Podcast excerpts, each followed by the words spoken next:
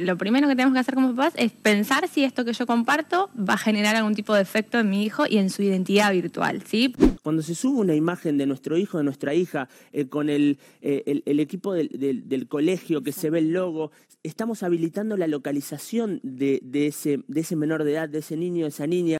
Dos de cada tres creen que no se afecta la privacidad, ni suya ni la del niño.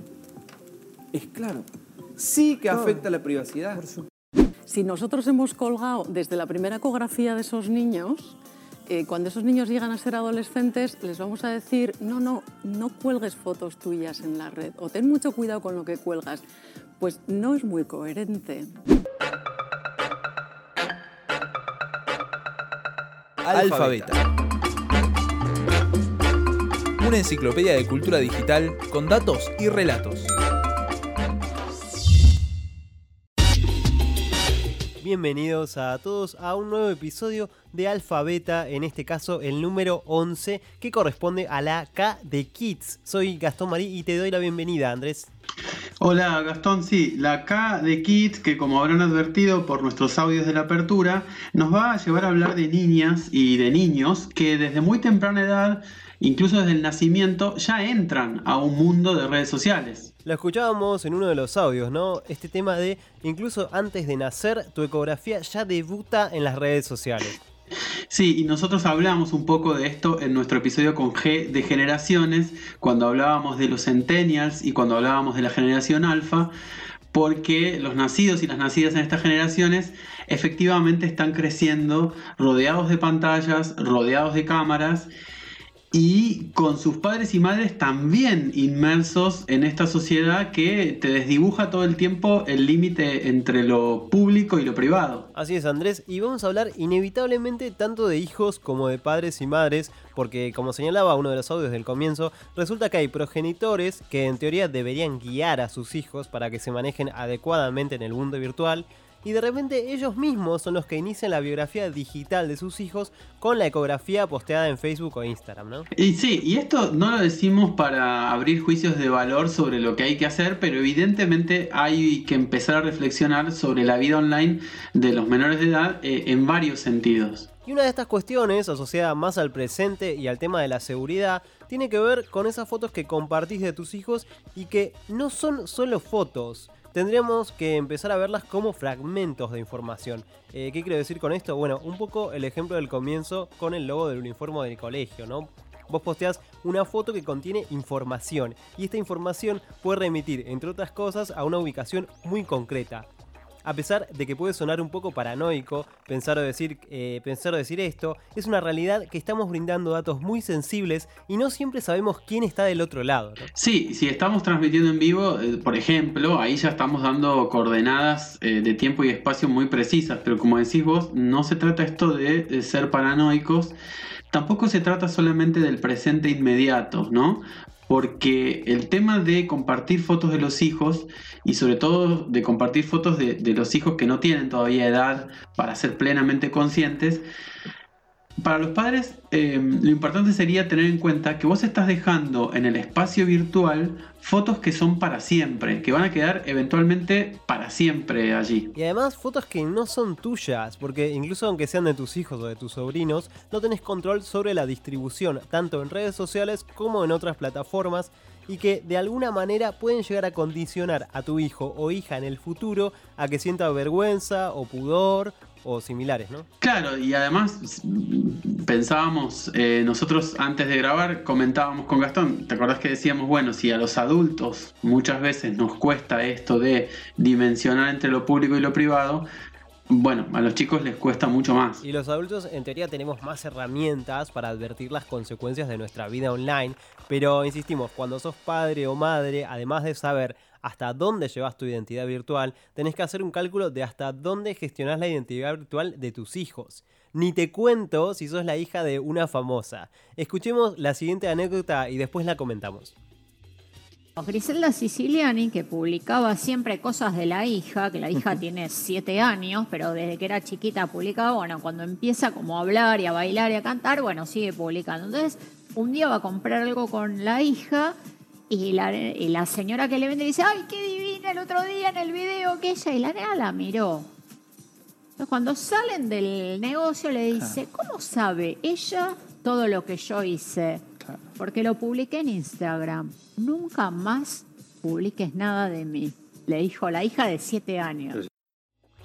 Bueno, eh, qué divina que sos, pero lo primero que se me ocurre decir sobre este fragmento, eh, muy bien, por un lado, a los siete años, pararse con esta actitud y decirle a tu mamá, deja de compartir mi vida. Tal cual, y acá me parece importante no caer en generalizaciones. No a todos los niños les gusta mostrarse, aunque hagan una gracia o tengan un talento. A veces leemos que todos los chicos quieren ser youtubers. Bueno, seguro que no es tan así. Y además, eh, incluso si todos los chicos quieren ser youtubers, o algunos pueden querer ser youtubers, que lo sean cuando tengan una edad y una capacidad de decisión un poquito más firme sobre su propia exposición.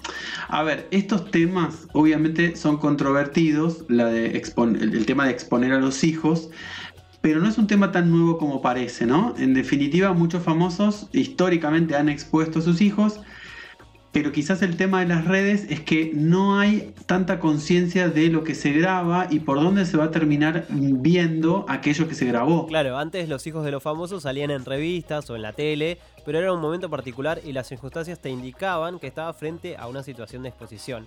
Quiero decir, ibas a un canal de televisión, ibas al living de Susana, iba al, iba al fotógrafo a tu casa. Claro, eh, o sea, tenías siete, por más que tuvieras siete años y estabas en el living de Susana, claramente te dabas cuenta que eso, que eso iba a salir al aire. Pero bueno, son cuestiones también de tiempos analógicos que ya eh, no tienen mucho que ver con el, con el presente. Y el otro tema es que nosotros hoy hablamos de KD Kids, pero la niñez a su vez es un periodo que incluye muchas edades y obviamente en el transcurso de ella la relación de los niños con la tecnología va cambiando. No es lo mismo Mirko, el hijo de Marley, que tiene menos de 3 años, que la hija de Siciliani. Exacto. No, la cuestión de la edad no es un detalle menor porque justamente, volviendo al caso de la hija de Grisela Siciliani, en definitiva, el fuerte de la anécdota, el punto, digamos, importante de esta anécdota es que tenés siete años y en una situación totalmente inesperada descubrís de manera brusca, por así decirlo, cuáles son los límites reales de tu intimidad. Límites que, como dijimos en nuestro episodio con I de intimidad, no solo son relativos a las decisiones de las personas, sino que también se ven un poco influidos por cómo funciona cada red social. Eh, es importante eso de cómo funciona cada red social porque a veces tendemos a pensar que algunas redes sociales o algunas aplicaciones de mensajería nos cuidan eh, un poco más la intimidad que otras. El otro día una amiga eh, que tiene una hija de dos años me decía que ella solo compartía las fotos de su nena en los estados de WhatsApp porque le parecía que era un poco más restringido porque ella en WhatsApp tiene a su mamá, a su suegra y en, defi- y en definitiva es la gente a la que ella le importa que vean la foto de su nena creciendo y no tanto en Facebook donde quizás eh, ella me decía que tenía más gente del laburo o incluso más gente desconocida. Ahora, Bueno, si sí, lo, decime. No, si lo pensás también, cuando estás subiendo un estado de WhatsApp, no solamente lo estás compartiendo con, con la abuela, con la tía, con la madrina, sino con ese contacto que agendaste porque te tenía que arreglar la ventana o porque te tenía que arreglar la canilla. Y quizás esta persona no quiera que el plomero vea a su hija. Eh, Claro, por eso, pero por, eso esto que te decía de mi amiga, yo también después me quedé pensando que es muy relativo, porque siempre depende también a quién agendes. Después están otras opciones que, digo, a medida que las redes sociales y las aplicaciones avanzan, por ejemplo, ahora WhatsApp te permite ocultar los estados a determinada gente, pero bueno, ya te tenés que tomar como el trabajo de hacer algo más, ¿no? De ocultar un estado, por ejemplo. Así es, yo creo que la clave acá es compartir con recaudos y tener en cuenta la importancia de la seguridad de lo que compartimos online. Bueno, y hasta ahora no lo hemos nombrado, pero en definitiva venimos hablando de sharenting, una expresión en inglés que combina las palabras share, que es compartir, y parenting, la crianza, para referirse a la forma en la que los progenitores comunican la vida de sus hijos o hijas en las redes sociales.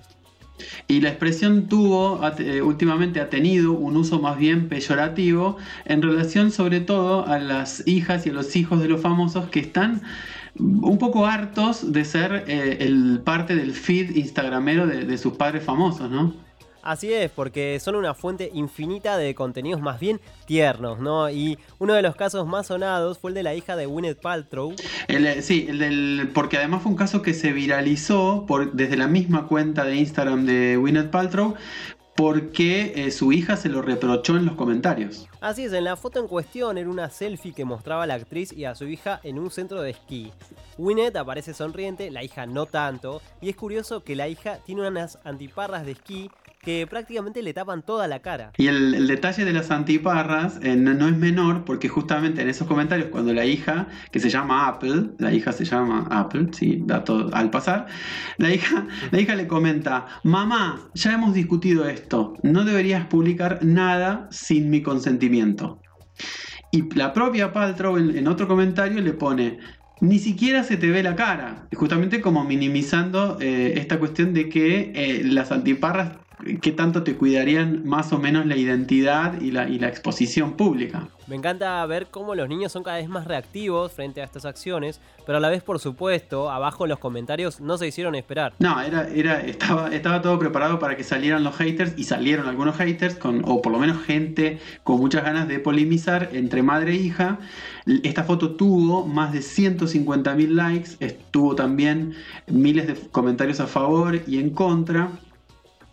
Y de alguna manera Apple, que tiene solo 14 años, logró instalar el debate del sharing.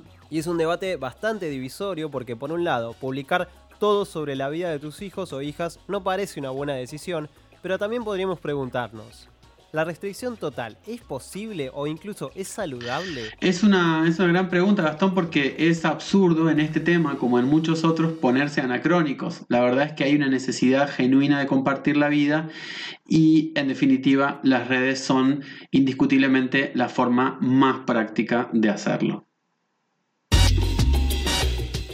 Y como en este episodio de Alfabeta se llama con K de Kids, no podemos dejar de hablar de Ryan, que es un nene estadounidense de 7 años, que es muy exitoso en YouTube por sus videos en los que básicamente lo único que hace es abrir cajas de juguetes y jugar eh, con esos juguetes lo que se conoce ahora como unboxing, que es común verlo en productos de tecnología como por ejemplo el último iPhone. Claro, hace unboxing, lo hace junto a su padre.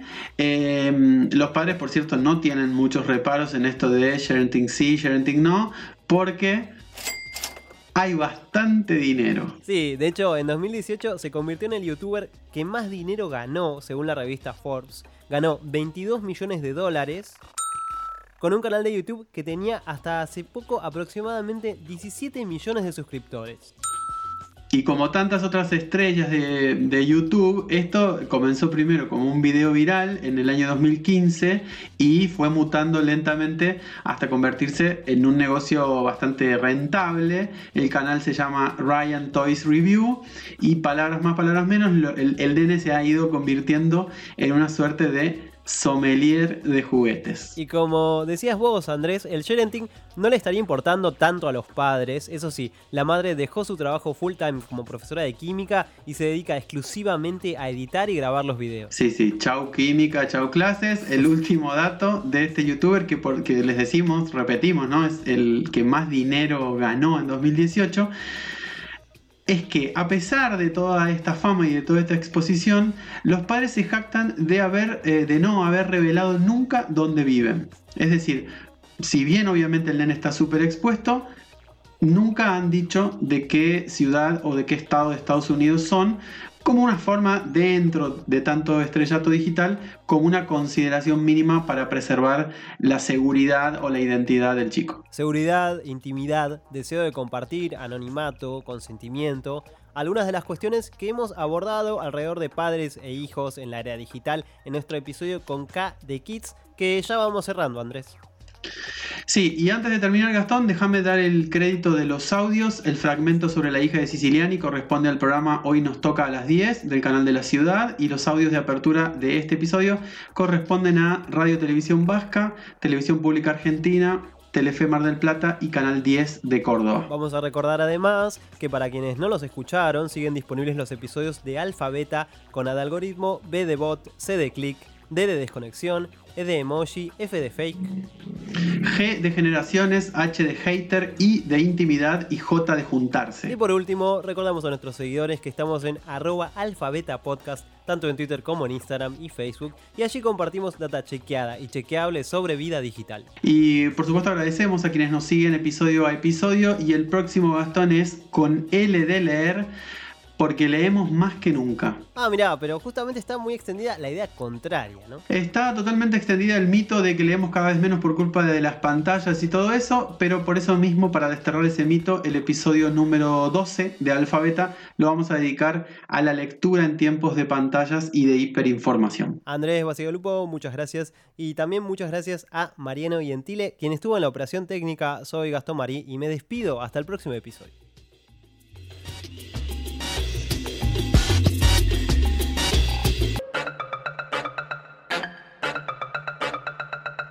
Alfabeta. Una enciclopedia de cultura digital con datos y relatos. Este es un podcast grabado en el estudio de Radio La Otra. Graba también el tuyo. Escribinos a info@radiolaotra.com.ar. La Otra, productora de contenidos. www.radiolaotra.com.ar